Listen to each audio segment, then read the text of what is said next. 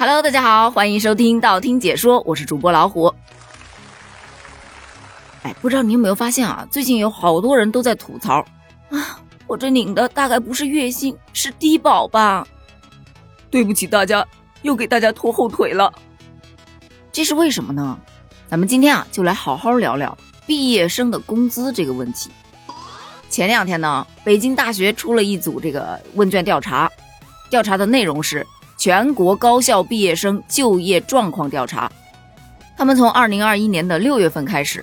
就对我国东部、中部、西部这三个地区的十九个省份的三十四所高校，里面超过两万个人去进行了问卷调查。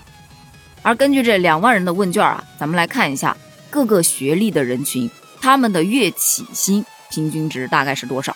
什么叫月起薪啊？就是最低，对吧？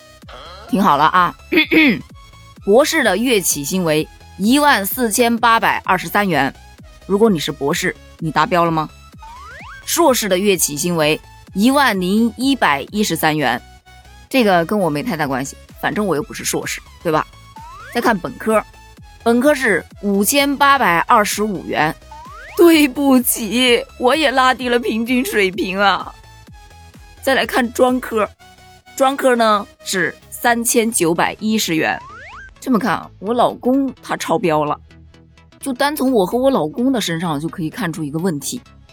这高校毕业生的工资啊，还是得看职位，对吧？你说我一个家庭主妇，我能比他在外头上班拿得多？怎么可能？刚才说到的是月起薪的平均值啊，咱们现在再来说中位数。中位数呢，博士大概是一万五千元，硕士是九千元，本科是五千元，专科是三千五百元。其实差别并不是特别大。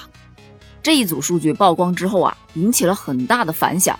就像咱们开头说到的，对吧？有人都怀疑自己领的是低保，也有人表示啊自己拉低了平均水平。但是更多的是表示这组数据它不合理啊。就有人举了这么一个例子，说有一个村啊，里面有十口人，其中呢有一个人是村里的富豪，一年收入一千万，其他的九个全是穷光蛋。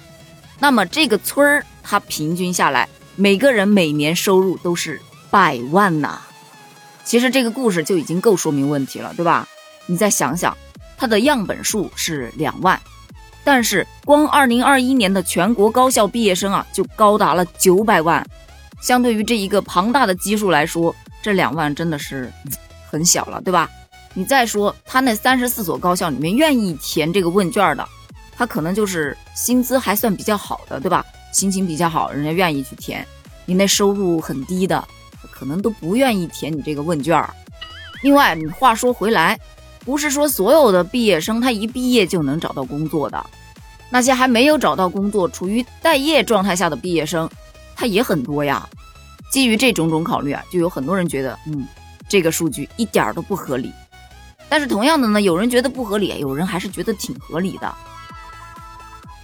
觉得合理的这一群人呢，他们就是另外一种观点，他们就觉得，你想想啊，全国这么多所高校，你不可能每一所高校都去抽查的，也不可能说把所有的毕业生那大几百万的每一个人都让他去填问卷调查的，所以你只能截取一部分去做这种调查。再说了，那高校也有特别高的，对吧？门槛很高的，像清华、北大啊，也有一般的，那他毕业的学员，他这个学历不一样。他可能进的公司不一样，拿的工资他就不一样，再加上地域不同，你一线、二线城市的啊，北上广深的，他工资自然就高喽。如果在三四线城市，他的工资自然就高不起来喽。这是地域的问题。再还有的就是工作类型不同，他工资也不一样啊。你在国企、在私企、在那个外企，或者是自由职业，或者是自己做生意的，他岗位不一样，他工资也一样是不一样啊。同样是一个本科学生。就光咱们刚才说到的，对吧？毕业院校不一样，你生活的城市不一样，你的就业单位不一样，你的工作职位不一样，他的工资都是完全不一样的。所以呀，没有办法去给你一个具体的数据，只能统计出个平均来。我就觉得呀，这个说的也有道理哈。这组数据看看得了，可以说适当的具有一点参考意义，但是别太当回事儿。毕竟啊，内卷就已经够累了。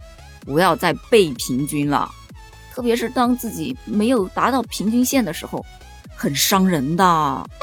那聊到这儿呢，相信你也对这组数据，嗯，或多或少有一点点看法，对吧？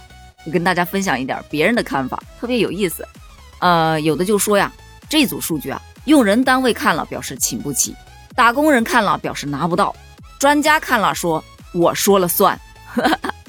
还有人就吐槽啊，说，哎呦天哪，照这样看，别人交的税都比我的工资高啊。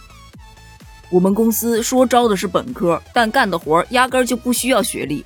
月薪三千的飘过，看完这组数据，我赶紧去看了一眼我的毕业证，啊，吓死我了，差点以为自己不是本科生。好，关于这个话题，咱们今天就聊到这儿了。那么对于你来说，你被平均了吗？欢迎在评论区留下你的观点，咱们评论区见，拜拜。